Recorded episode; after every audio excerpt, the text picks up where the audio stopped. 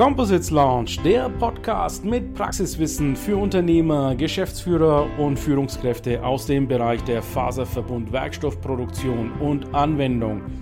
Wir präsentieren dir regelmäßig Innovationen und anwendungsspezifisches Know-how, das deine Leichtbau- und Festigkeitsanforderungen löst. Präsentiert von deinem Host Ilkay Özkisoğlu aus Bayreuth. So, wir sind live. Einen wunderschönen guten Nachmittag, liebe Composites Community, LinkedIn Community. Ich habe heute die Ehre, den Hauke Längsfeld von der Firma Struktol und den Christopher Gardel hier heute dabei zu haben. Und zwar sprechen wir in Vorbereitung auf unsere Konferenz im, ja, am 26., 27., 1. Hybrid von Augsburg aus streamend.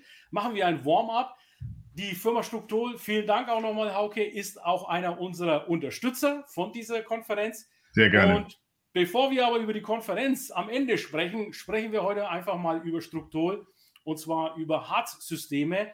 Und was mich ganz speziell interessiert, ist natürlich der Bereich Flammschutz in Harzsystemen, denn viele unserer Leichtbaulösungen kommen natürlich zum Beispiel in Bau oder in, in mobile Anwendungen rein. Und wir wollen natürlich sicherstellen, dass wenn mal was nicht richtig läuft, natürlich eine gewisse Sicherheit gegeben ist. Hauke, stell uns doch bitte mal ganz kurz die Firma Struktur vor, beziehungsweise Schill und Seilacher. Vielleicht kannst du auch sagen, ja. was ist Schill und Seilacher und was ist Struktur, der Zusammenhang dazu. Ja. Also, die äh, erstmal nochmal schönen guten Nachmittag auch von meiner Seite.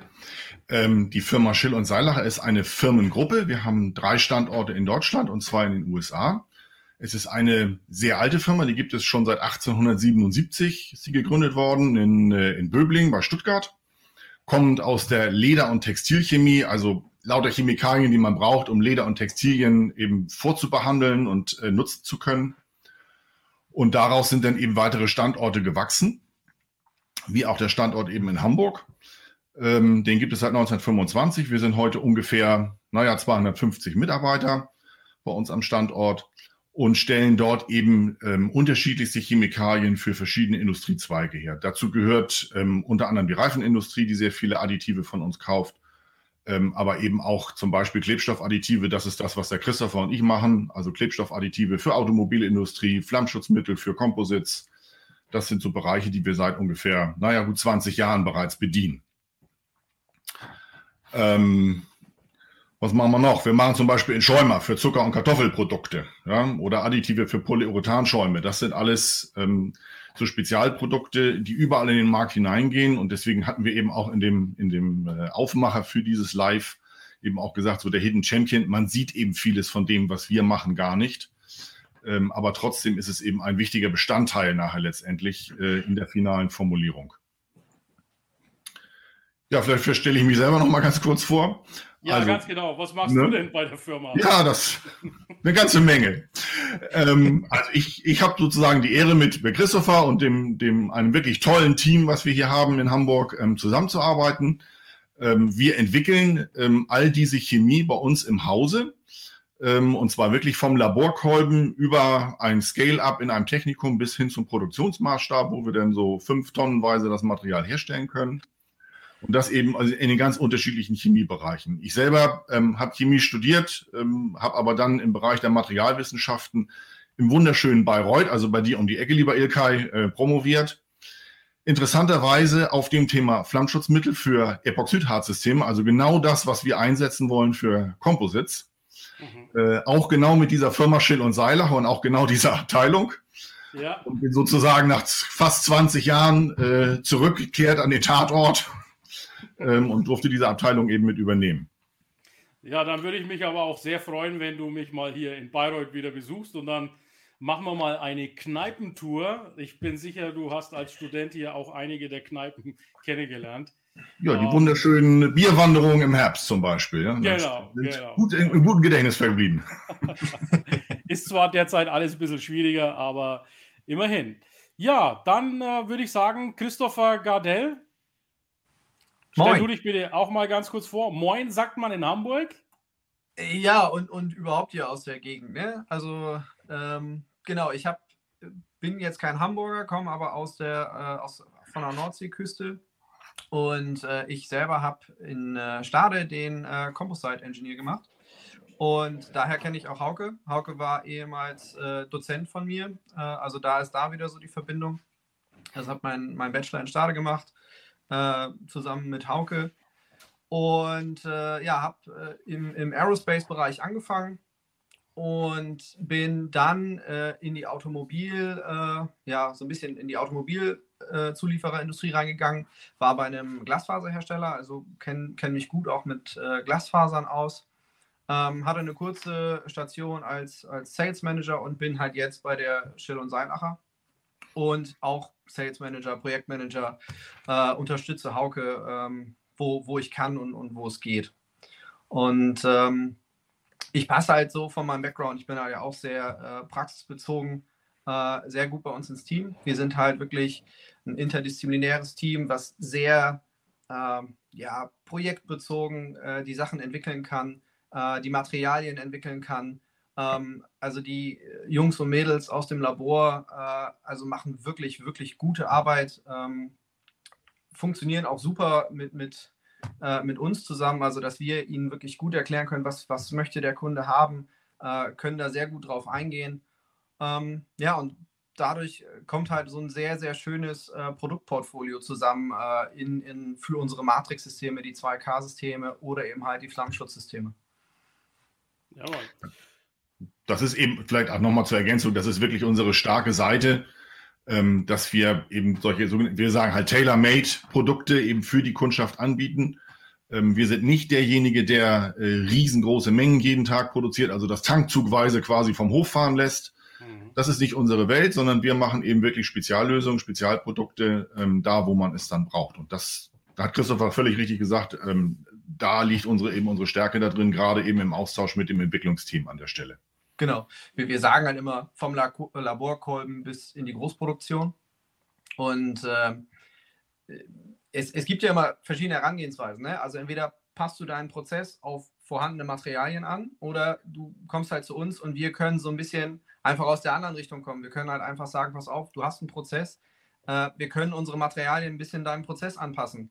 Ähm, was sind die Gegebenheiten, wo willst du hin, was brauchst du? Ähm, und ein Beispiel da zum Beispiel, wir haben einen großen Kunden, der braucht ähm, ein Hochtemperaturharz für Pultrusion, aber auch gleichzeitig Flammschutz. Äh, und das sind so zwei Themen, die sind so ein bisschen gegensätzlich. Also in dem Moment, wo du Flammschutz in dein Harzsystem mit einarbeitest, verlierst du so ein bisschen äh, Mechanik und über die Mechanik verlierst du leider auch wieder ähm, so ein bisschen den TG in, in der Hochtemperatur. Äh, aber eine ho hohe TG ist aber gleichzeitig auch ein guter Flammenschutz, weil das System einfach bei hohen Temperaturen ähm, stabiler wird.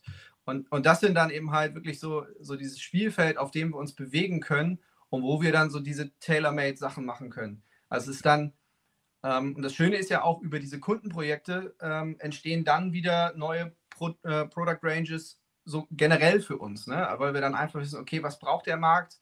Äh, können wir das und wenn wir das können, dann können wir das natürlich nachher auch anbieten. Wunderbar. So, jetzt hast du, Christopher, auch ein paar ja, Abkürzungen verwendet, wie zum Beispiel TG und diese Dinge. Ähm, wir müssen natürlich immer darauf achten, dass unsere LinkedIn-Community auch weiß, was du unter TG dann verstehst. Kommen wir mal gleich drauf. Ich nehme jetzt mal kurz die Gelegenheit, unsere Community hier zu begrüßen. Wir haben ja hier etliche Zuschauer. Wenn ihr mögt, schreibt doch mal bitte kurz in die Kommentare rein, von wo aus ihr zuschaut und welchen Composite-Prozess habt ihr heute derzeit im Einsatz.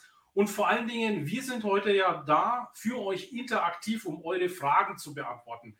Also schreibt mal bitte jetzt in die Kommentare bei LinkedIn rein. Welche Fragen habt ihr? Von wo aus schaut ihr zu? Welche Composites-Verfahren habt ihr derzeit im Einsatz? Und dann würde ich jetzt einfach mal bitten, ich glaube, was heißt glaube ich, weiß es ja. Hauke, wir haben ein Video hier dazu. Wollen wir das mal kurz laufen lassen? Ja, klar, das ist ein guter Aufmacher dafür. Ja. Brandheiße also, Sache. Du kannst gerne was dazu schon mal sagen, Hauke? Ja, das ist also eines unserer ersten infusionsfähigen Flammschutzsysteme. Äh, diese 37er Produktserie, das 3721, das ist eben ähm, basiert eben auf alles halogenfreiem Flammschutz und wir haben mit diesem System einfach mal so ein Kohlefaserlaminat gemacht. Das Video dreht sich natürlich jetzt deutlich schneller. Das läuft eigentlich zweieinhalb Minuten. Ähm, aber auch nach zweieinhalb Minuten haben wir es nicht geschafft, mit dem Brenner ähm, diese Platte wirklich äh, ja, zum Brennen zu bringen. Es äh, brennt eben einfach nicht. Ja. Also jetzt äh, hören sich vielleicht zweieinhalb Minuten für einige unserer Follower nicht nach sehr viel an. Man muss aber wissen, jetzt stellt euch mal vor, ihr seid in einem Flugzeug und es brennt irgendwo. In dem unwahrscheinlichen Fall, wie es immer so schön heißt, muss ja die, das Flugzeug in 90 Sekunden, also in eineinhalb Minuten, muss ja das evakuiert sein, das Flugzeug. Das heißt, du hast eineinhalb Minuten Zeit, dieses Flugzeug zu evakuieren. Und dann, ich sage mal, Gott bewahre, kann ja mit dem Flugzeug passieren, was will. Eigentlich ist es dann egal. Hauptsache, die Menschen leben und Menschenseelen sind da ja, gerettet. Und von daher sind natürlich zweieinhalb Minuten eine lange Zeit, eine sehr, sehr gut und lange Zeit. Vielleicht kann man das sogar noch ein bisschen weiter aus, ausführen. Aber wir müssen natürlich wissen, wir haben hier einfach Chemikalien im Einsatz, die in irgendeiner Form ölbasiert sein können. Aber im Fall von Structol äh, haben wir jetzt ja rohstoffbasierende Geschichten im Einsatz. Und ich möchte jetzt einfach noch mal ganz kurz darauf hinweisen, dieses Thema Flammschutz liegt mir natürlich sehr, sehr stark am Herzen, denn es gibt immer wieder die Geschichten, zum Beispiel man hört, dass ein Elektrofahrzeug auf der Autobahn auf einmal Feuer fängt. Von der Batterie angefangen, ja, die Batterie kann man gar nicht mehr löschen, sondern im Normalfall lassen wir die, lassen wir die Fahrzeuge dann ausbrennen.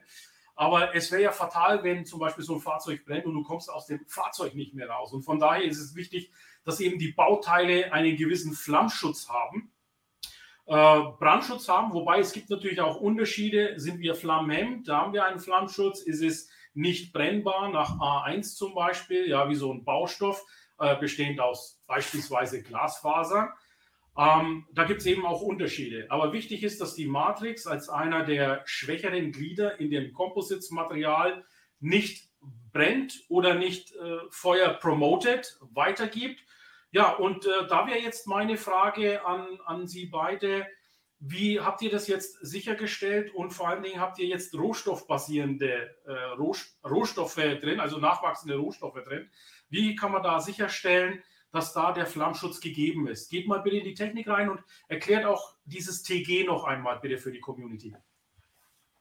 Also wir fangen mal bei den Rohstoffen an. Also was man vielleicht zuerst mal sagen muss, der, das, was wir hier als Flammschutzmittel einsetzen, ist alles halogenfrei. Das ist erstmal ganz wichtig, weil früher hat man eben gern halogenhaltige Flammschutzmittel eingesetzt. Die sind auch sehr, sehr wirksam. Die gibt es auch bis heute noch.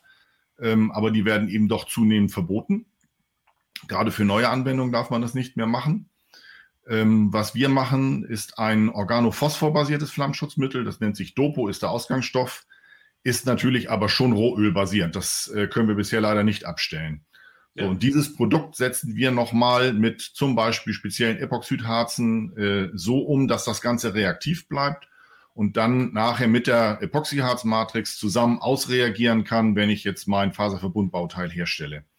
Das bietet ähm, einfach den unglaublichen Vorteil, dass ich zum einen nicht so viel brauche von diesem Flammschutzmittel und zum anderen bietet es mir die Möglichkeit, ähm, dass das, weil es eben reaktiv eingebunden ist, eben auch solche ähm, Eigenschaften im ausgehärteten Zustand wie den TG, also die Glasübergangstemperatur ähm, dieses Werkstoffes eben nicht so massiv beeinflusst. Wir haben eine Beeinflussung, das kriegen wir nicht ganz weg, ähm, aber wir können es damit eben ein bisschen reduzieren.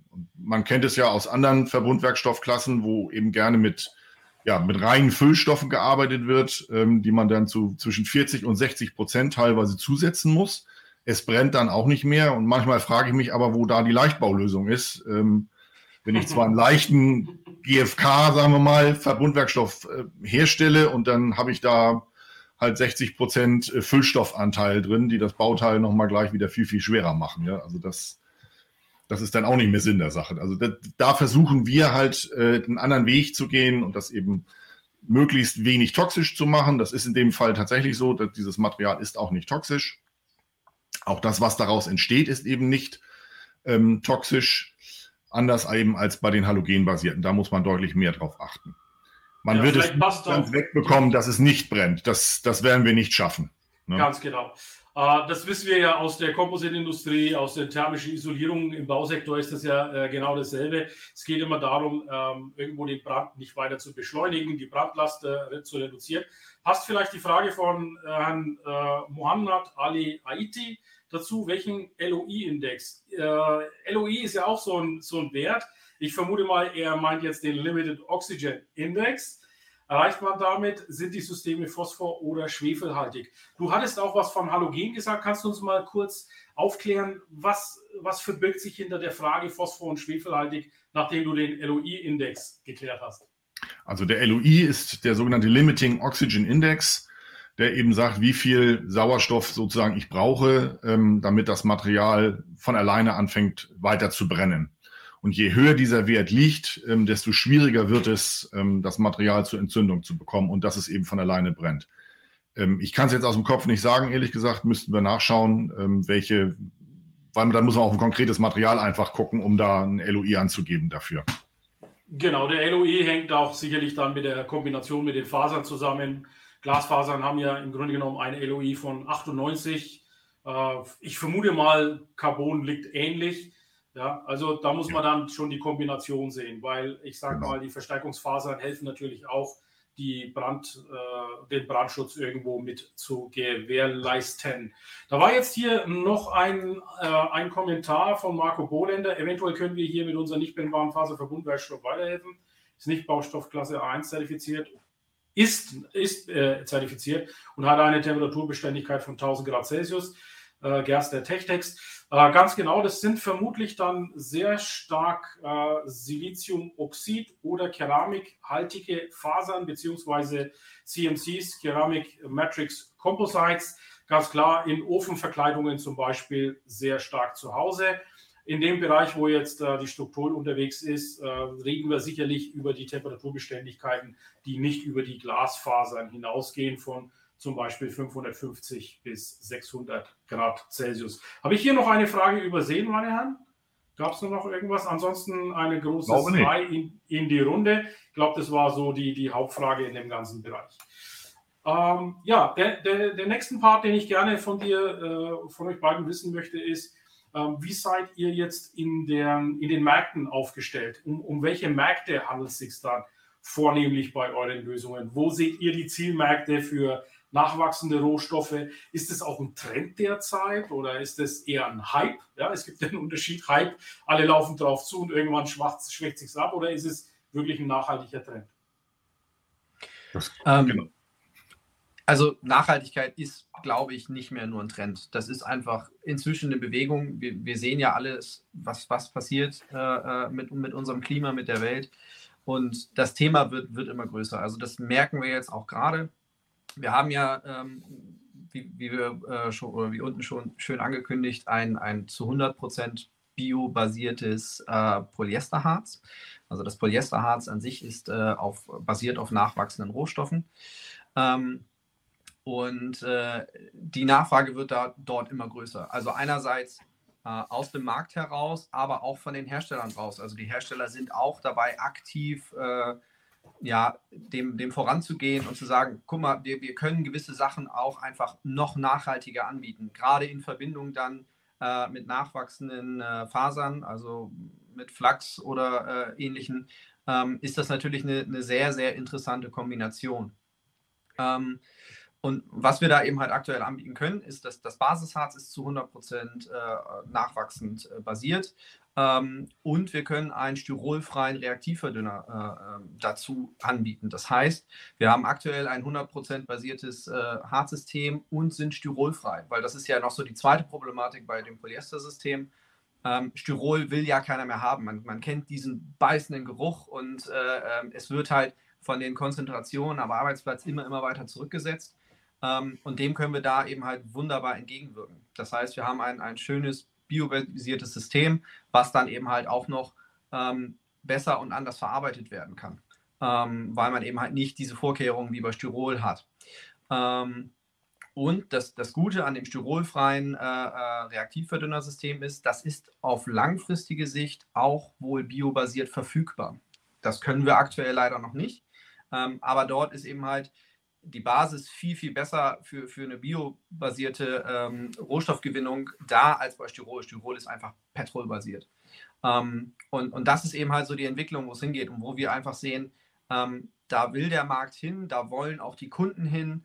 Äh, und wir haben wirklich Anfragen aus verschiedensten Richtungen. Also wir können aus diesem System halt auch wirklich verschiedenste Sachen machen. Das ist wieder das Gute an so einem Polyester-System, weil je nachdem, wie stark du das verdünnst, kannst du verschiedenste Prozesse damit abdecken. Ähm, also wir haben äh, Versuche im SMC gemacht, das heißt wirklich Großserienprozesse. Wir, haben, äh, wir können Vakuuminfusionen machen. Äh, du kannst prinzipiell auch ganz klassisches Handlaminat damit machen. Ähm, also der, der Range für dieses System ist halt sehr, sehr groß äh, und das macht es dann so attraktiv. Ja.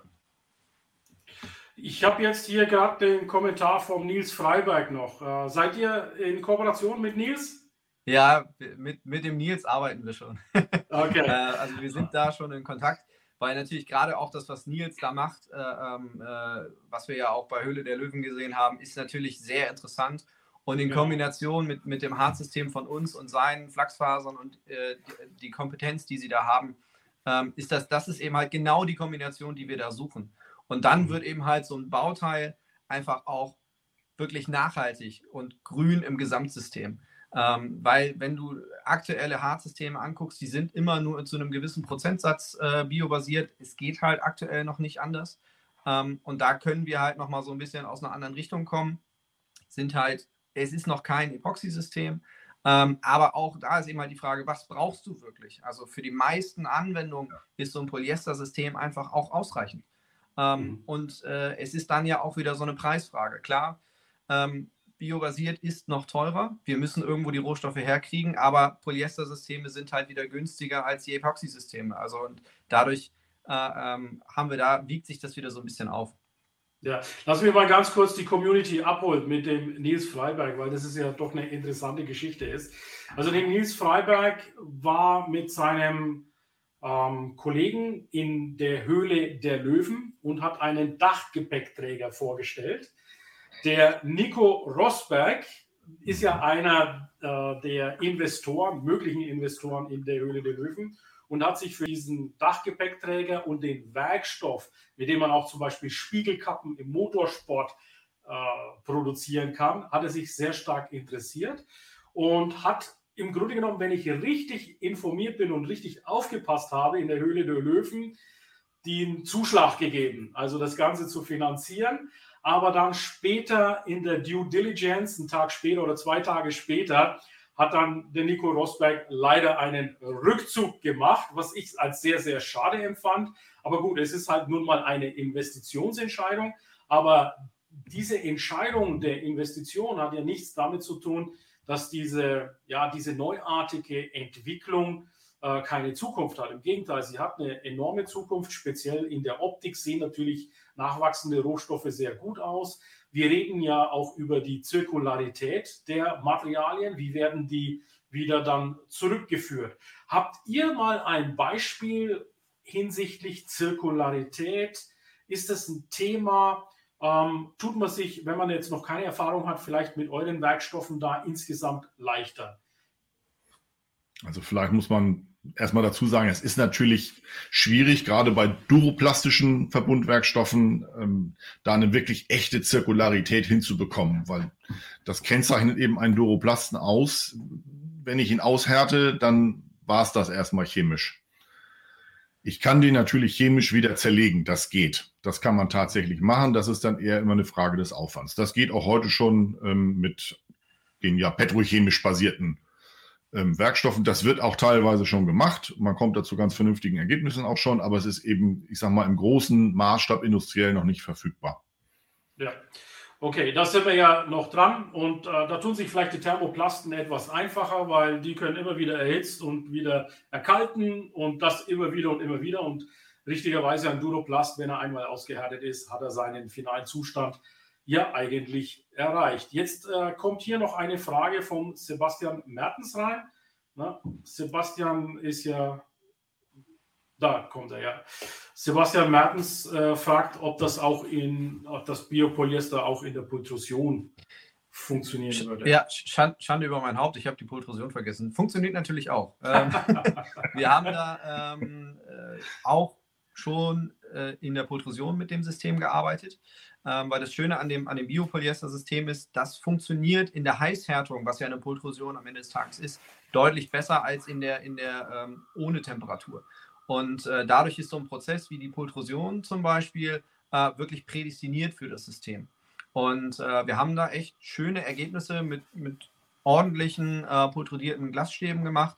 Äh, mit, mit äh, ähm, ja auch einer, einer sehr bekannten Firma, auch in, äh, in der Composites Lounge.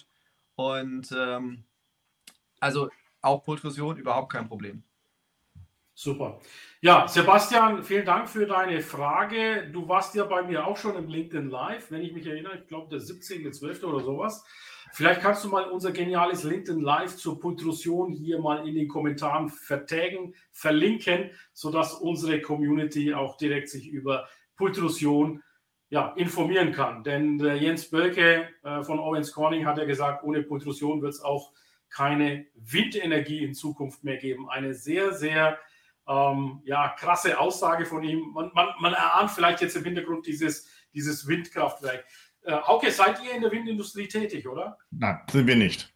Nicht. Okay. Sind wir tatsächlich nicht, weil da werden eben, wenn man jetzt zumindest auf den Matrix-Werkstoff schaut, werden eben Mengen gebraucht, die wir ähm, so nicht bereitstellen können und die wir auch, das ist auch nicht unser Preisrange, muss man auch einfach sagen. Da gibt es andere, die da viel, viel besser sind als wir. Und äh, den überlasse ich auch gern den Markt. Aber vielleicht gibt es eben spezielle Zusätze, die man braucht. Da wären wir dann wieder die Richtigen dafür, um gefragt zu werden und um das dann herzustellen. Ja, also ich weiß ganz genau, von was du sprichst. Ja, also diese, die, die Windindustrie, also ich habe da einen heiden Respekt davor. Die ist ja wirklich äh, lean, lean organisiert. Ja, ähm, also die Lieferketten, die scheinen da schon fast betoniert zu sein. So lean sind die. Mhm. Also da auch reinzukommen, ist, ist sicherlich auch eine der Herausforderungen. Und in der Composites Lounge sind wir deshalb auch eher in den Bereichen Mobilität, Medizin, Sport, also mehr so in diesen Bereichen, wo es dann auch mal um die Entwicklung, Weiterentwicklung von Lösungen, technischen Lösungen angeht, eher, in, eher, eher interessiert und eher auch unterwegs. Was aber nicht heißt, dass die äh, Windindustrie nicht willkommen ist. Im Gegenteil, äh, es gibt ja äh, rund um die Nacelle auch Anwendungen oder in, in der Nacelle gibt es ja auch spezifische Anwendungen, die auch sehr, sehr interessant sein könnten. Was sagt der Sebastian Mertens noch? Er hat den Link noch geschickt. Aber vielleicht noch ah, eine Antwort okay. von Nils. Ja.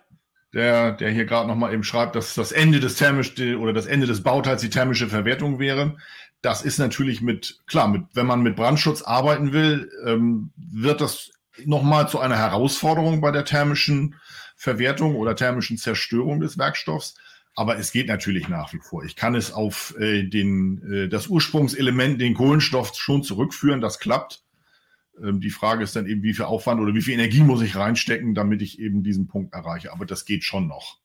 Mhm. Also im Falle der, der, des Biopolyesters wäre es eben sogar so, dass es fast, vermuten wir, wir haben es noch nicht bis zum Ende durchkalkulieren lassen, aber dass es relativ CO2-neutral sein kann. Wunderbar, sehr gut.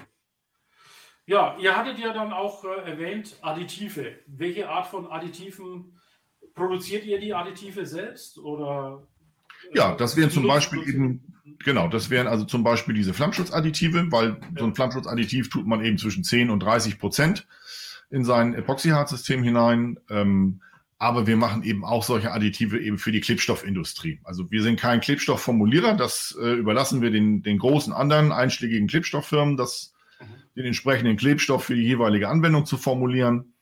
Ähm, aber ich sag mal, von uns kommt salopp gesagt alles das, was den Klebstoff zäh und backig macht. Genau. Also das, äh, so ein, so ein Patex-Klebstoff, ich weiß nicht, ob es da jetzt drin ist, aber ähm, wenn man so einen Patex-Klebstoff hat, der zieht ja richtig schön Fäden und ja. so richtig schön zäh nach dem Aushärten. Und das ist das, was, ähm, was eben von uns kommt oder kommen kann, so ein Additiv. Mhm. Ähm, und da beliefern wir vornehmlich eben Klebstofffirmen, die nachher die Automobilindustrie versorgen, weil ja die, naja, der Großteil der Fahrzeuge, die heute eben im Markt sind, werden eben geklebt und nicht mehr geschweißt, was die gesamte Karosserie angeht. Mhm. Also da gehen schon einige Mengen weg. Gut, ich sehe jetzt äh, erstmal weiter keine Fragen. Dann lass mich mal ganz kurz das Thema zum Kunden wenden. Jetzt äh, würde ich mal gerne von euch ein Beispiel wissen. Also, wenn es eine Geheimhaltungsvereinbarung gibt, dann natürlich keinen Namen, keine Ross oder Reiter nennen, logischerweise. Aber könnt ihr uns mal so, ein, so durch ein Projekt mal durchführen? Also, wie, wie läuft so ein Projekt bei euch ab? Typischerweise, Kunde ruft an, schreibt eine E-Mail oder meinetwegen noch besser, er kommt jetzt nach diesem LinkedIn Live über eure LinkedIn-Inbox rein. Wie geht es dann weiter? Wie, wie, wie sieht der Prozess im Verkauf bis zum Projekt, bis zur Übergabe des Produktes bei euch aus? Hm. Also klassischerweise kommt immer ein bisschen auf das Thema an, aber äh, würde ich jetzt den Christopher drauf losjagen oder ich muss es selber machen, je nachdem, was es ist. Ja, Christopher ist der PM, ja, Projektmanager. Also ich würde sagen, Christopher legt los da kommt, äh, genau, das ist halt ja, wo, wo ich auch meine Stärke habe. Ne? Ich komme ja sehr aus der Anwendungstechnik. Das heißt, für mich wichtig ist wirklich erstmal, was macht der Kunde? Was ist der Prozess? Was sind die, äh, die Hard Facts sozusagen, die, die er sich wünscht? Also, ne, wo möchte zum Beispiel die Glasübergangstemperatur der TG hin? Wie muss die Viskosität aussehen? Brauche eine bestimmte Festigkeit? Also, dass wir diese ersten Punkte abklären und dann können wir erstmal gucken, okay, welches unserer Basissysteme äh, passt am besten jetzt zu diesem, zu diesem Anforderungsprofil. So, und wenn es dann natürlich ähm, gewisse ja, spezielle Wünsche gibt, können wir auf, auf Grundlage unserer Basis uns in Richtung dieser, dieser Spezialitäten bewegen. Äh, und das passiert dann einfach ganz klassisch über, über Iterationsschritte, über verschiedene Musterversuche. Also ähm, wir arbeiten dann wirklich am liebsten immer direkt am Prozess mit Mustern. Ähm, machen uns natürlich vorher äh, erste Laborüberlegungen, ähm, gehen dann aber, äh, wie gesagt, am liebsten direkt in den Prozess. Äh, und da, das mache ich auch am liebsten. Ich bin dann auch gerne dabei, weil du im Prozess dann wirklich gut sehen kannst, okay, wie verhält sich das Material? Wie sieht nachher das Produkt aus? Ähm, an welchen Stellschrauben müssen wir da noch drehen? Äh, und so nähern wir uns dann wirklich dem, dem kundenspezifischen System. Äh, welches wir dann äh, quasi in die, in die Serie übernehmen. Mhm.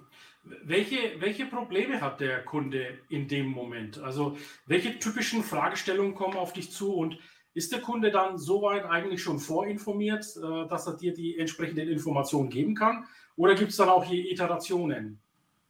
Ja, ähm, es, du hast natürlich ganz oft äh, auch bei den Kunden, dass sie gewisse Probleme selber gar nicht sehen, ähm, die du mhm. als, als Materialhersteller natürlich viel früher siehst, wo du ähm, durch spezielle Fragestellungen kannst du dann immer ganz klar sagen, okay, pass auf, wenn du das und das brauchst, ähm, werden wir auf der anderen Seite wahrscheinlich ein Problem bekommen. Ähm, mhm. und, und das ist natürlich dann ganz wichtig, ähm, dass, wir, dass du das im Vorhinein sehr, sehr genau abklärst äh, dass es in den Iterationsschritten zu keinen Problemen kommt. Also, dass du eben halt nicht irgendwelche äh, äh, Iterationsschritte machst, die völlig in die falsche Richtung gehen. Und da ist es natürlich immer sehr wichtig, dass der Kunde selber weiß, was er auch möchte. Und wenn er das nicht weiß, ist da ähm, gerade mein Job auch, äh, das herauszufinden. Also den Kunden sich selber so ein bisschen zu übersetzen. Also das Übersetzen der, der Wünsche eben halt zum Produkt hin. Und, und das ist eben halt ganz wichtig, ähm, dass man da jemanden hat, der dann auch den Kunden versteht vom Prozess her, vom Material her. Und ähm, deswegen arbeiten wir eben halt auch sehr, sehr intensiv ja mit unserem Labor zusammen, äh, weil wir alle sehr große Expertise eben halt in diesen Bereichen haben. Hast du mal ein sehr exotisches Beispiel, also wo du sagst, das war jetzt so exotisch, das müssen jetzt gar keine Riesenmengen sein. Ich suche jetzt nicht dieses, dieses Volume-Business und äh, äh, profitabelste, aber wirklich so ein, so eine ganz exotische Sache, die ihr mal gelöst habt, wo du sagst, also das hat man nicht wirklich nicht jeden Tag sowas. Fällt euch das ähm, Muss ich quasi auf das Beispiel zurückkommen, was wir vorhin hatten, immer dieses Hochtemperatur plus Flammschutz plus Mechanik. Ähm, ja, schon, sind, schon. Aber, aber, aber wo genau wird es eingesetzt? In welchem Aggregat, in welcher Anwendung, in welcher Industrie? Ähm, also die, die, ist, schon, ist schon klar, die, die, die, die Mechanismen haben wir verstanden. Aber jetzt geht es darum, es mal verständlich zu machen für die Community, wo ist sowas, wirklich, Hauke hat ja zum Eingang gesagt und äh, dem pflichte ich auch bei, wir sind ja häufig mit unseren Materialien sehr, sehr unsichtbar. Lass uns das mal sichtbar machen. Versuch das mal sichtbar zu machen, ohne den Kunden zu nennen. Dann, dann gehe ich, geh ich doch auf ein anderes Beispiel. Ähm, ja. Zum Beispiel Kunde Infusionsverfahren. Das heißt, für ein Infusionsverfahren brauchst du nach Möglichkeit sehr niedrige Viskositäten. Wenn du aber gleichzeitig einen Flammenschutz möchtest, ist es eben halt, wie Hauke vorhin gesagt hat, Flammenschutz ist immer irgendein Zusatz. Ähm, mit Füllstoffen kannst du in der Infusion sowieso nicht arbeiten, weil du dir das System ja. so dickflüssig machst, dass du damit gar nichts mehr machen kannst. Ähm, bei, äh, bei unseren äh, Flammschutzzusätzen, klar, die erhöhen auch die Viskosität.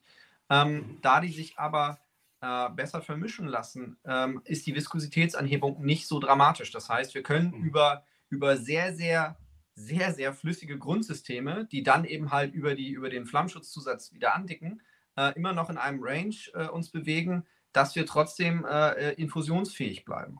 Mhm. Ähm, und äh, das ist eben halt genau das, wo, wo wir dann, wie gesagt, wo wir gucken müssen, wo ist die Basis und wo wollen wir hin. Ja. Ähm, Christopher, wenn ich da noch mal kurz einhaken darf. Also meine Follower, ja, stell dir vor, 27.000 Follower können jetzt mit Infusion vielleicht gar nicht mal sowas anfangen. Wo, wo geht dieses Teil hin? In welche Anwendung und, und, und in welche Industrie? Vielleicht, Hauke, kannst du vielleicht aus deiner Erfahrung noch was sagen, dass wir da so ein, so ein Live-Beispiel ja. mal herbekommen? Also das könnte, ich sag mal, das könnte eine Batteriebox sein, die könnte man okay. in einem Infusionsverfahren herstellen für ein Auto. Also ja. im Auto zum Beispiel, ja? Zum Beispiel, genau. Okay. Das, können, mhm. das können große Teile sein, wie eine Batteriebox eben aus, aus. CFK. Das können aber auch kleine Teile sein, äh, die man nachher gar nicht sieht, irgendwelche Dachstreben oder äh, im, Hin im Heck des Fahrzeugs. Ähm, da werden gerne mal solche Infusionsbauteile aus CFK eingesetzt. Wunderbar. Ja, das könnte bis zum Flugzeugbau reichen, wo man eben auch Infusionsteile einsetzt an unterschiedlichsten Und da ist, da, ist ja, da ist ja der Flammschutz auch sehr, sehr wichtig. Ja? Also wenn so ein tragendes Teil äh, in Brand kommt, dann muss das natürlich eine gewisse Zeit aushalten können. Ja? Wunderbar. Jetzt, jetzt wird es richtig, richtig plastisch, das Ganze. Wo, wo, seht ihr die Zukunft? Wo, wo, wo läuft es jetzt hin? Habt ihr für euch schon mal so ein Szenario entwickelt, ähm, wo die Entwicklung da in der Richtung weiterlaufen? also wir, wir sehen da verschiedene Zukunftsthemen. Einerseits mhm. klar die E-Mobilität ähm, mhm. und äh, in der E-Mobilität wird sich Leichtbau oder der Leichtbau wird auch in der E-Mobilität immer wichtiger, weil ja. äh, über Leichtbau kommt die Effizienz. Ähm, so, und dann sind wir natürlich automatisch im Leichtbau, im Fahrzeugbau immer beim Flammschutz. Gerade bei den e-, Elektromobilität äh, äh, oder bei den Akkusystemen ist natürlich Brandschutz immer ein großes Thema wo wir natürlich auch dran sind ähm, ja. und wo wir auch verschiedenste Entwicklungen haben. Äh, eben halt diese, dieser Akkubrand ist halt eine sehr, sehr, ein sehr, sehr spezieller Fall, äh, ja. weil er sehr, ja. sehr extrem ist. Ähm, und du hast das vorhin so schön gesagt, das Flugzeugbeispiel, da du hast 90 Sekunden, das Flugzeug zu evakuieren. Und im Auto, im Unfallfall ist es halt einfach so, ähm, dass sich da die, die ja, in die Entwicklung hingehen, auch zu sagen, okay, du musst äh, den, das Akkusystem, wenn dieses anfängt zu brennen, eine gewisse Zeit von der Fahrgastzelle isolieren. Das heißt, auch dort reden wir über eine, eine Brandverhinderung über Zeit. Äh, und genau das ist ein Thema, wo, wo wir dann dran sind, weil du musst irgendwo diese Energie halt aufnehmen, ähm, mhm. damit sie nicht in die Fahrgastzelle kommt. Äh, das wäre zum Beispiel eins dieser Themen.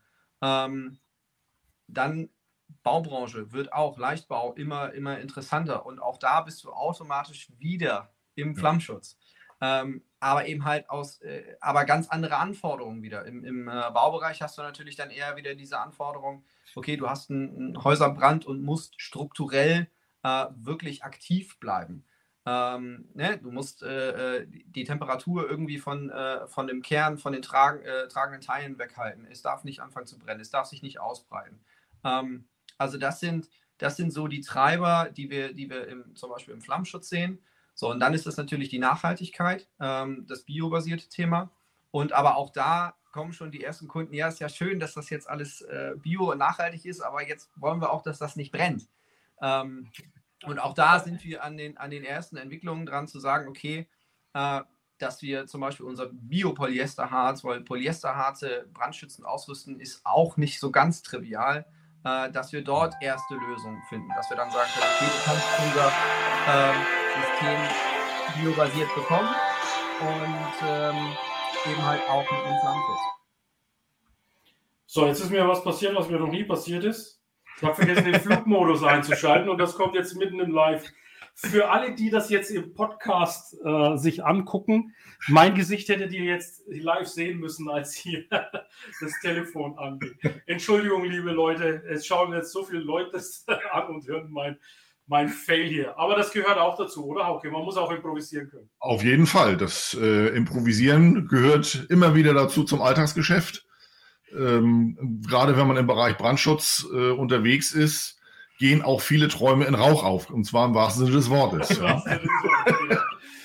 ja, ihr wisst ja vielleicht, ich bin ein Fasermann, also komme von den Glasfasern vornehmlich. Ähm, wir haben im Jahr 5000 Tonnen Glasfasern verarbeitet, äh, E-Glasfasern, hauptsächlich im Isolierbereich, aber eben auch im Komposits. Habt ihr für euch auch schon mal so Auswertungen gemacht? Ähm, ohne irgendwas jetzt gut oder schlecht zu reden, aber einfach mal objektiv, lass uns mal kurz die Verstärkung von der ganzen Geschichte anschauen. Mhm. Gibt es Kombinationen, wo ihr sagt, okay, hier gibt es Kombinationen, da ist jetzt zum Beispiel mit Glasfasern eine bessere Eigenschaft erzielbar oder ich setze Carbon ein und erziele also immer in Zusammenhang mit eurem Harzsystem eine bestimmte Eigenschaft oder gibt es vielleicht noch Aramidfasern oder eben Rohstofffasern wie vom Nils Freiberg? Habt ihr da schon mal Auswertungen darüber gemacht? Das würde mich noch interessieren. Also zumindest nicht so, dass wir jetzt ähm, verschiedene Fasertypen immer mit dem gleichen System durchgescreent hätten, werkstofftechnisch. Mhm. Das ist einfach, ja, der Aufwand ist kaum zu bezahlen, wenn man nicht, nicht ja. jemanden hat, der dann wirklich sagt, das will ich so haben. Ja. Ähm, was wir schon machen, und gerade das ist eben wieder ein Thema beim, beim Brandschutz, ähm, man, wenn man, man fängt, sagen wir mal, mit einer Reinhardsprobe immer an, die man aushärtet und dann äh, sagt man, macht man einen Brandschutzversuch und sagt, Mensch, das ist ja toll, das funktioniert ja super. Ja. Jetzt machen wir mal ein Laminat, weil das ist ja das, was es nachher werden soll. Genau. Äh, und dann kommt genau das, man macht ein richtig langes Gesicht, ja. Es funktioniert ja. gar nichts. Hm. Ähm, und dann kommt es manchmal aber darauf an, ist es ein Glasfaserlaminat oder ist es ein Kohlefaserlaminat?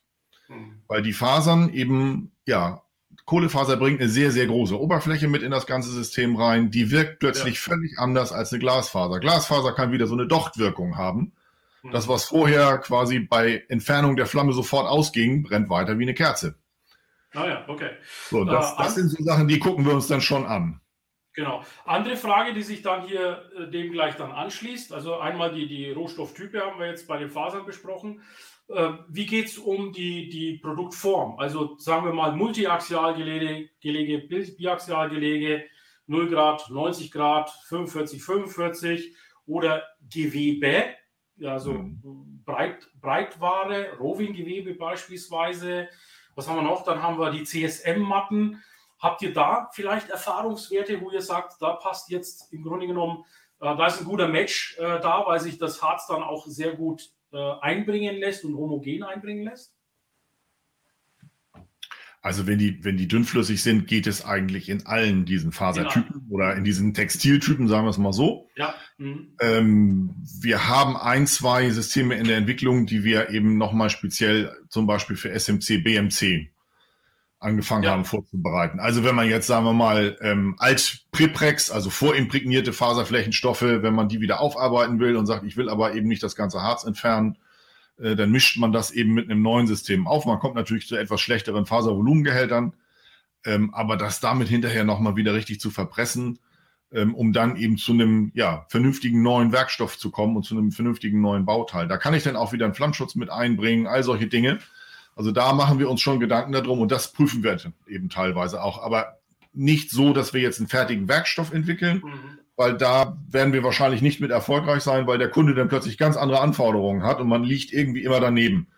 Also ja. versuchen wir eher so ein generelles Screening zu machen, damit wir ein Gefühl dafür kriegen, wo sind wir denn da gerade unterwegs. Ja. Und wenn, wir, wenn der Christopher dann mit seinen, mit seinen äh, Hard Facts kommt vom Kunden, ähm, dann ziehen wir uns genau das eben aus der Tasche, ähm, gucken das genau an, wie müssen wir es anpassen, damit wir da in die Richtung kommen.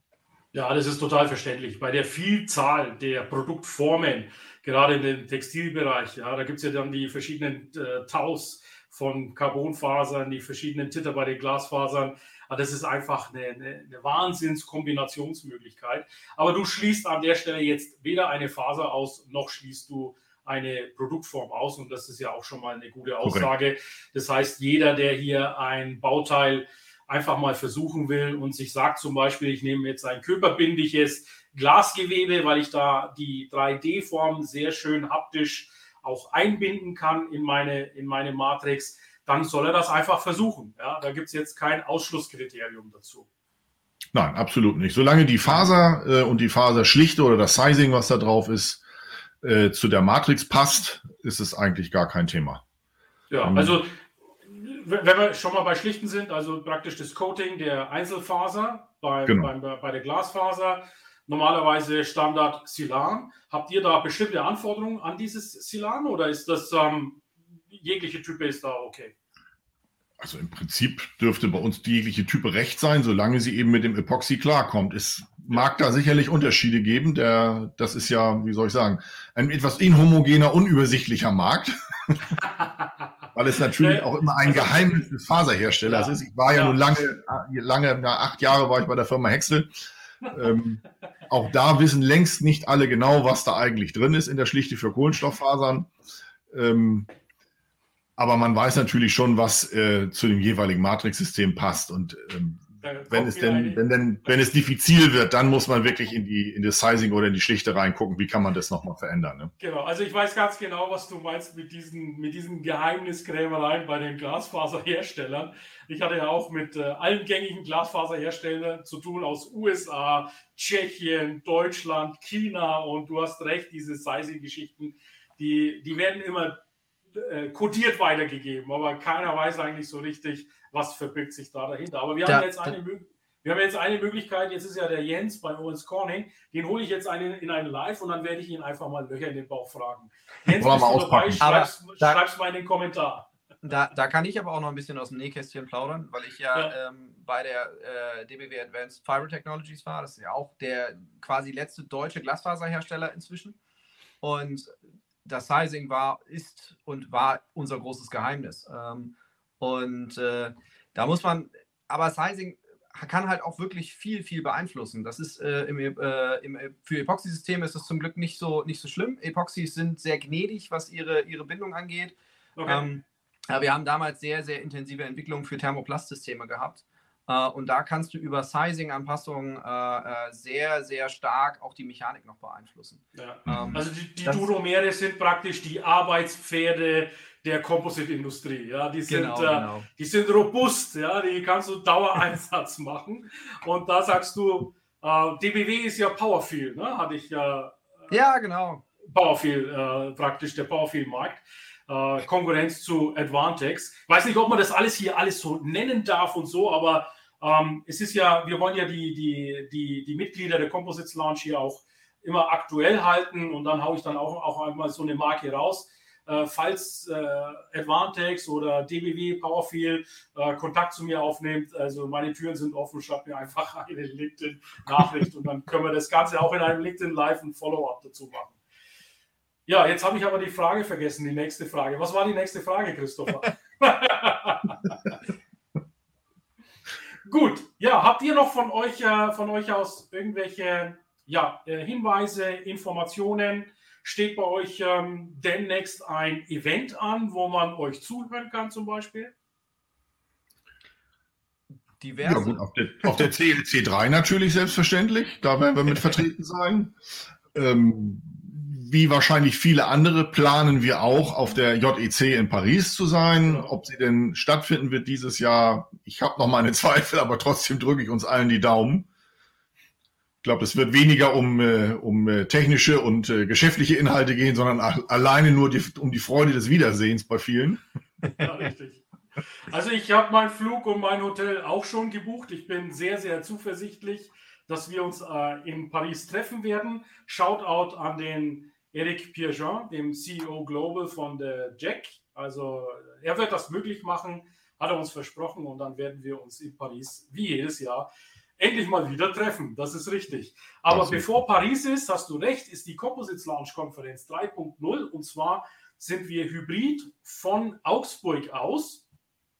Äh, werden wir das Hybrid machen. Hybrid heißt aber in der Hinsicht, dass wir als Veranstalter vor Ort sein werden in Augsburg beim TZA. Vielen Dank an unseren ja, Corporate Premium Partner, die Composites United. Die stellt uns bei der MyCarbon diese Räume zur Verfügung. Ich bin übrigens am Montag bin ich in Augsburg und mache auch ein paar Shootings, ein paar Videotakes von sehr, sehr interessanten Firmen. Dazu gibt es dann aber mehr Informationen, beziehungsweise stehen die ja eigentlich in, den, in, in, in, der Agenda schon drin. Das sind nämlich die, wo wir dann eine Tour machen.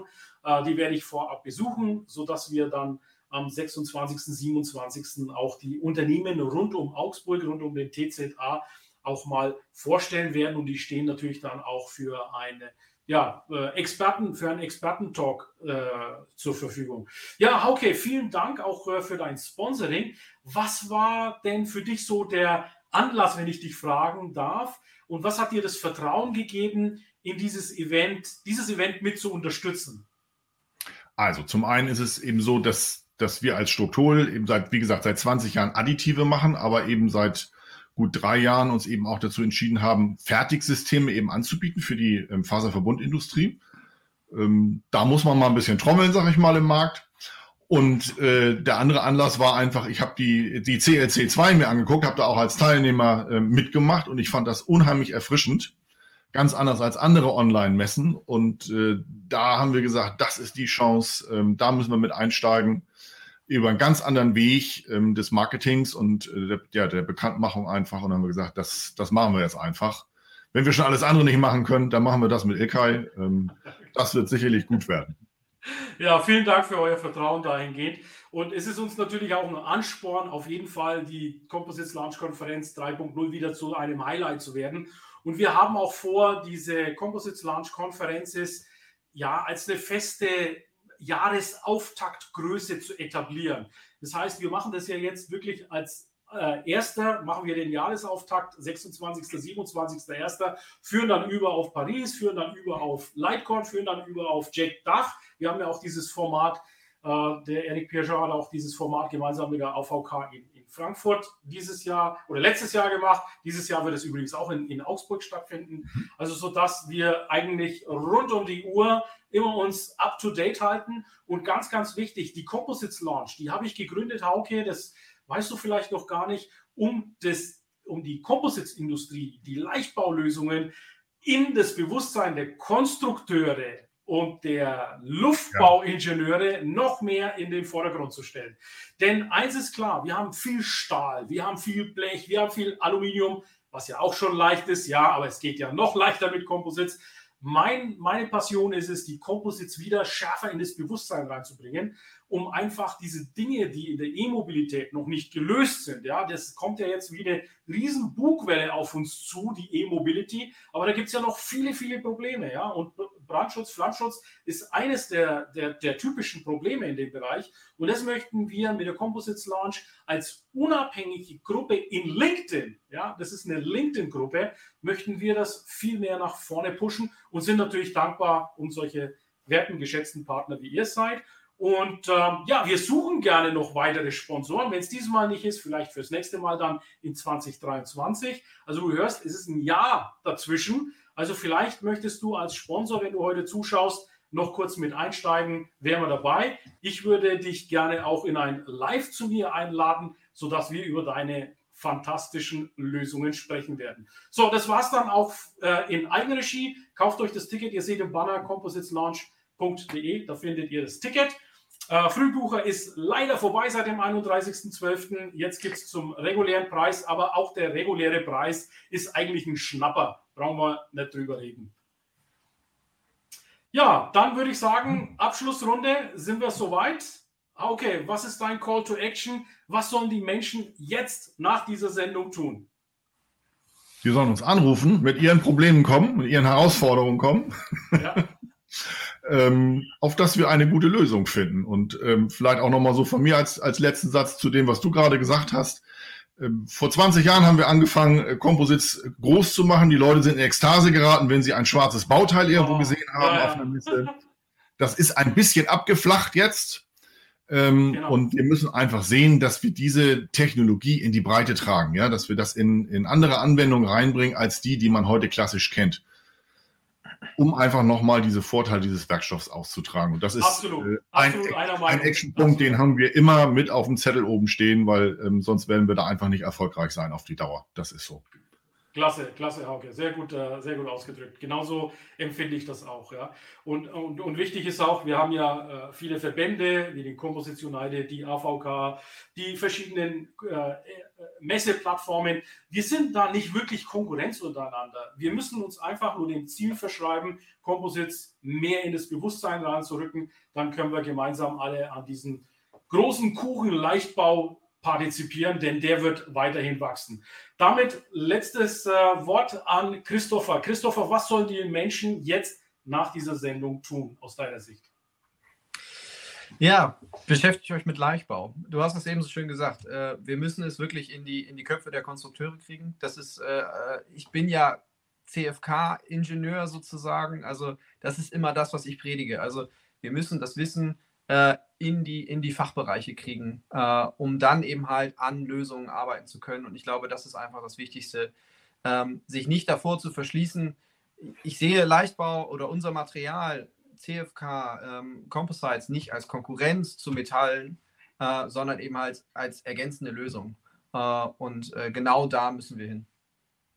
Ja, das ist richtig. Also die, die, die nicht Konkurrenz, konkurrierenden Lösungen ähm, ich hatte den äh, Herrn Bai, George Bai von Bai Aerospace, der macht jetzt, der hat die designt, die Elektroflieger, ja, so zweisitzige, viersitzige, sechssitzige, äh, kurz Langstreckenflieger äh, mit, mit E-Technologie. Und den habe ich gefragt, was setzt denn du eigentlich in deinen Flugzeugen jetzt als Leichtbaulösung äh, ein? Sind es mehr Duroplaste oder Thermoplaste? Äh, Beziehung, also Duromere oder Thermoplaste, Aluminium, dann sagt er, ja, welches Bauteil? also da, es ist halt vom Bauteil zu Bauteil natürlich unterschiedlich die Anforderungen und da werden auch unterschiedliche Materialien reinkommen, genauso wie Aluminium da reinkommt, genauso wie Titan da reinkommt, wo es auch vielleicht noch Stahlteile trotzdem geben wird, ja. Aber der Leichtbau ist einfach noch unterrepräsentiert und das möchten wir hier nach vorne bringen und, und, und auch das Thema Leichtbau ist ja nicht das einzige Thema bei Composites. Wir haben auch Korrosions, ja, beispielsweise, Festigkeiten, viel fester als Stahl, wenn du die Fasern alleine hernimmst. Also wir haben ja neben dem Leichtbau noch viele, viele weitere Argumente, was für Composite-Materialien spricht. So, dann bedanke ich mich an der Stelle. Mein Call to Action ist, wir haben also noch Tickets übrig. Laut dem Ticketshop noch 75 Besuchertickets für unsere hybride Konferenz also Composites Launch Konferenz von Augsburg aus, 27., 26., 27. Wir machen einen Nachmittag und den nächsten Vormittag, haben das also auf zwei Tage. Warum haben wir es so gemacht? Weil wir dachten, am 26. haben Sie vielleicht am Vormittag dringende Gespräche und Dinge zu erledigen und können sich dann am Nachmittag konzentriert in die, in die Konferenz reinbegeben. Und am nächsten Tag ist es andersrum. Da sind Sie in der Konferenz drin und am Nachmittag können Sie ihre Gespräche weiterführen und dann ist es vielleicht für jeden auch ein bisschen äh, entzerrt. Wir wissen auch natürlich, dass es teilweise ermüdend sein kann, ähm, ja, acht Stunden in einem Stück online zu sein. Deswegen lieber zweimal vier Stunden, dann sind auch entsprechende Pausen mit drin. Und wie der Hauke ja schon sagte, die Erfahrung und das Erlebnis ist natürlich einmalig. Wir nutzen da eine professionelle Konferenzplattform namens Talk. Dort finden Sie auch die Profile der Sessiongeber. An der Stelle Sessiongeber zum Beispiel ist der Thomas Heber von der Composites United und dem LZS in Dresden. Thomas, falls du noch da bist, vielen Dank an dich. Dann ist Sessiongeber der Bastian Brenken, Geschäftsführer, einer der Geschäftsführer von Composites United. Und dann haben wir den Jens Bölke, der wie gesagt jetzt bei Owens Corning ist der äh, führt die Session New Mobility. Ich glaube, Hauke, du bist bei ihm in der Session dabei, bin ich richtig? Ja, ich glaube auch. Ich glaube ja. auch. Also du bist ja auch mit am Vortrag dabei. So, und natürlich ähm, auch vielen Dank an den Gunnar Merz an der Stelle, der das Ganze auch federführend als unser Senior und unterstützender Partner da, äh, schaut, dass wir inhaltlich auch gut aufgestellt sind. Inhaltlich sind wir top aufgestellt. Das wird die beste Composites Launch Konferenz, die wir bisher gemacht haben. Also das ist ja die dritte. Also es wird von Mal zu Mal anspruchsvoller und ich freue mich schon wahnsinnig drauf. Wie gesagt, Tickets jetzt unter Composites Launch Konferenz. Also compositeslaunch.de. De. Gut, dann äh, gucke ich in die Kommentare. Ähm, der Thomas hat gesagt, gerne. Also Thomas war bis zum Schluss dabei. Wunderbar. Vielen Dank. Dann verabschiede, verabschiede ich mich von euch äh, beiden hier an der Stelle und von der Community. Ähm, schreibt im Nachgang gerne weiter eure Fragen rein. Vernetzt euch mit Christopher und mit Hauke. Die beiden sind natürlich auch in LinkedIn. Ähm, kommt gerne in die Composites Launch, in die LinkedIn-Gruppe rein und folgt bitte auch der Composites Launch Unternehmensseite hier auf LinkedIn. Ansonsten wünsche ich noch euch eine schöne Woche und bis bald. Ja, bis Sehr bald. Vielen Dank. Auf Wiedersehen. Der Composites Launch Podcast gefällt dir? Dann empfehle diesen bitte weiter. Du willst noch mehr Tipps zu Composites oder Sichtbarkeit in LinkedIn? Vernetze dich mit Ilkay Özki Solo auf LinkedIn und trete der exklusiven LinkedIn-Gruppe Composites Launch bei. Dort wirst du dich mit Gleichgesinnten über die neuesten Technologietrends austauschen. Tschüss und auf Wiedersehen!